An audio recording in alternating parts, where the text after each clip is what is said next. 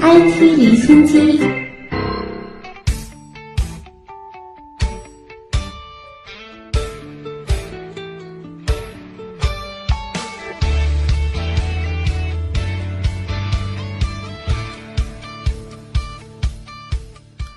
向阳红零一船目前已完成中国首次环球海洋综合科考即中国大洋四十六航次大西洋航段科考任务。据统计，本航段科考队员在南大西洋共获得二十多吨深海地质样品。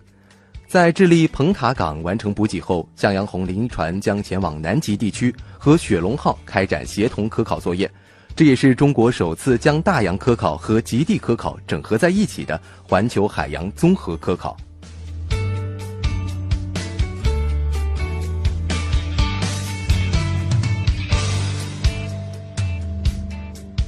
二零一七全球五百强企业 VC 创新投资论坛智慧医疗技术创新峰会今天在上海举行。与会代表认为，智慧医疗在这几年的发展过程中，不断融合了互联网、物联网、大数据、云计算等高新技术。到了二零一七年，人工智能又成为科技巨头们在智慧医疗领域内的创新点。相关的内容，我们来听东广记者雪梅的介绍。今天这个峰会呢，它是以“想象无处不在”作为主题的。今天到现场的两百多名的相关的一些投投资的高管啊，一些专家呀，啊，大家都围绕着这个智慧医疗产业方面的创新发展来进行一些解析和展望。比如说，他们就带来了中国医药的创新崛起，还有医疗机器人等等最新的一些经验和技术的分享，还有包括分级诊疗应用等等方面，来全方位的来探讨智慧医疗领域的一些行业热点在哪里。我们可以从咱们身边来看。其实，在上海的话，你会发现智慧医疗的一些应用，比如说我们说的一站式就诊服务，像呃手机挂号、门诊账号查询、取报告单，包括在线的这个医生咨询等等等等，它其实是实现了从你一旦觉得身体不舒服到完成整个治疗的这种一站式的信息服务。那么你到了医院呢，也可以变成就是慢慢的向这个智慧医院去转变了。它的应用可以说真正是落到了。具体的医院、具体的医生，他把患者和医生这种点对点就对接起来了。那你比如说像国内的这个比较有名的企业，像阿里，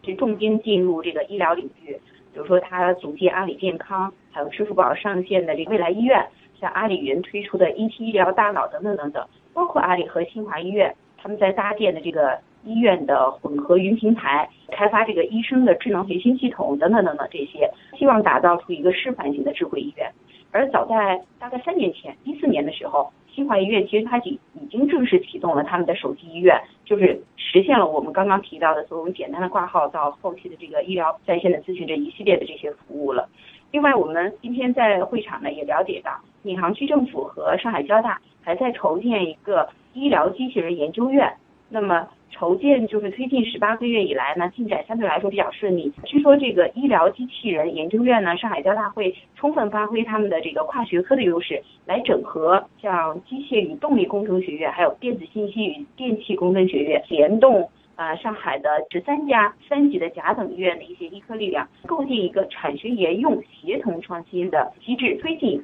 研究院的建设以及医疗机器人产业的整个的发展，也希望能尽快的让上海。在医疗机器人这个产业这一块儿，能够尽早的站到前沿的位置。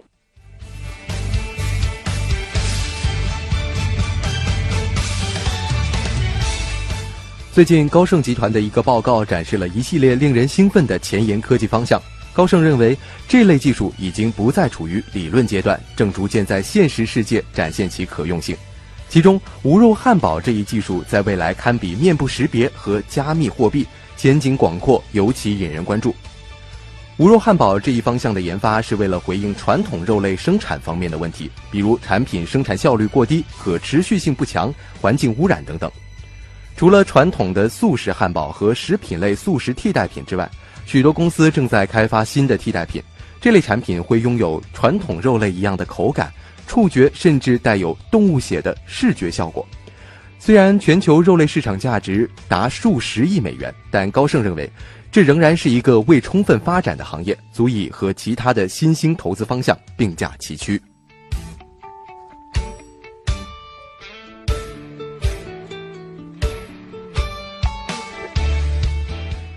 美国专利和商标局今天公布了一项新的三星专利，显示了一个潜在的双面智能手机，带有环绕式屏幕，延伸到设备的后部。专利概念图显示，三星这款专利设备正面主屏幕可以显示更多的应用程序。这一款采用包边式显示屏的 Galaxy 智能手机，或许会颠覆很多人的认知。其实近年来，三星提出了不少概念专利，包括可折叠的概念。他们还曾表示，希望明年能够推出可弯曲的设备。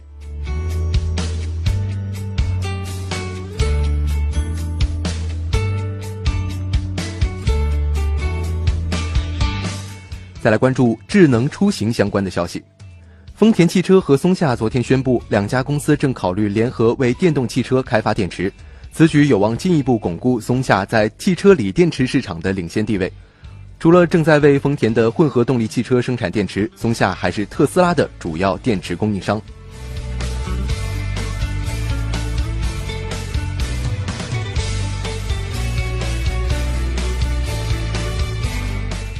福特汽车最近获得一项智能手机壳专利，可以同时充当汽车钥匙。虽然这种想法很聪明，但由于特斯拉等公司已经推出专门的移动应用，所以这种模式似乎已经过时。不过，虽然对于全新的车型而言，这种手机壳车钥匙的吸引力并不大，但的确可以取代比较老的独立车钥匙。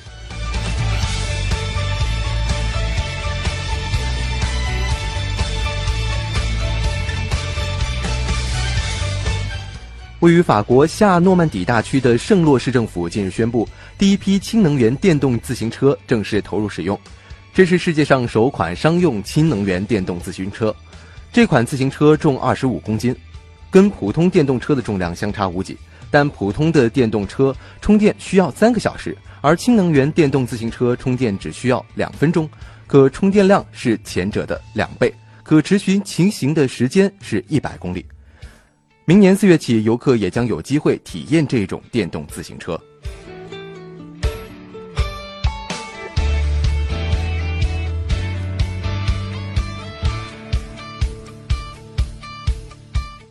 再来关注太空探索方面，在沉寂一年多之后，蓝色起源公司昨天宣布，已于十二号正式试飞并回收升级版 New Shepard 亚轨道飞行器。新版飞行器的一个亮点是拥有太空飞行器当中的最大的窗户。蓝色起源公司由美国电子商务巨头亚马逊公司创始人贝索斯创建。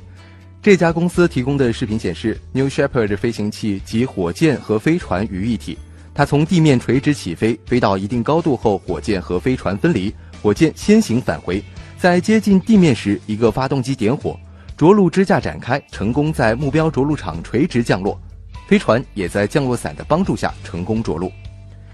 蓝色起源公司的目标是利用 New Shepard 飞行器把人送到约一百公里高处的亚轨道旅行，时间暂定在二零一九年初。不过票价目前还没有对外公布。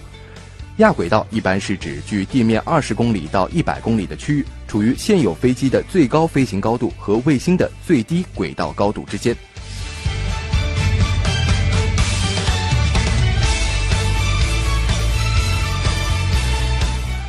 SpaceX 公司今天宣布推迟发射回收使用过的火箭。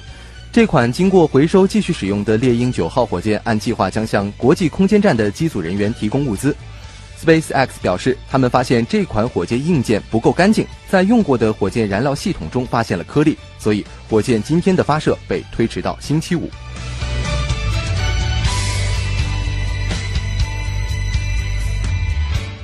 焦点回到亚洲。日前，一名东京官员确认，他们将在2020年奥运会期间在机场投放可以提供翻译、解答旅行相关问题和行李搬运服务的机器人。游客将能跟机器人进行交谈，机器人会说四种语言。它胸前安装的小屏幕能让游客看到相关解答内容。明年一月九号，东京的羽田机场将会迎来七种不同的机器人，他们将在那里试运行一个月时间。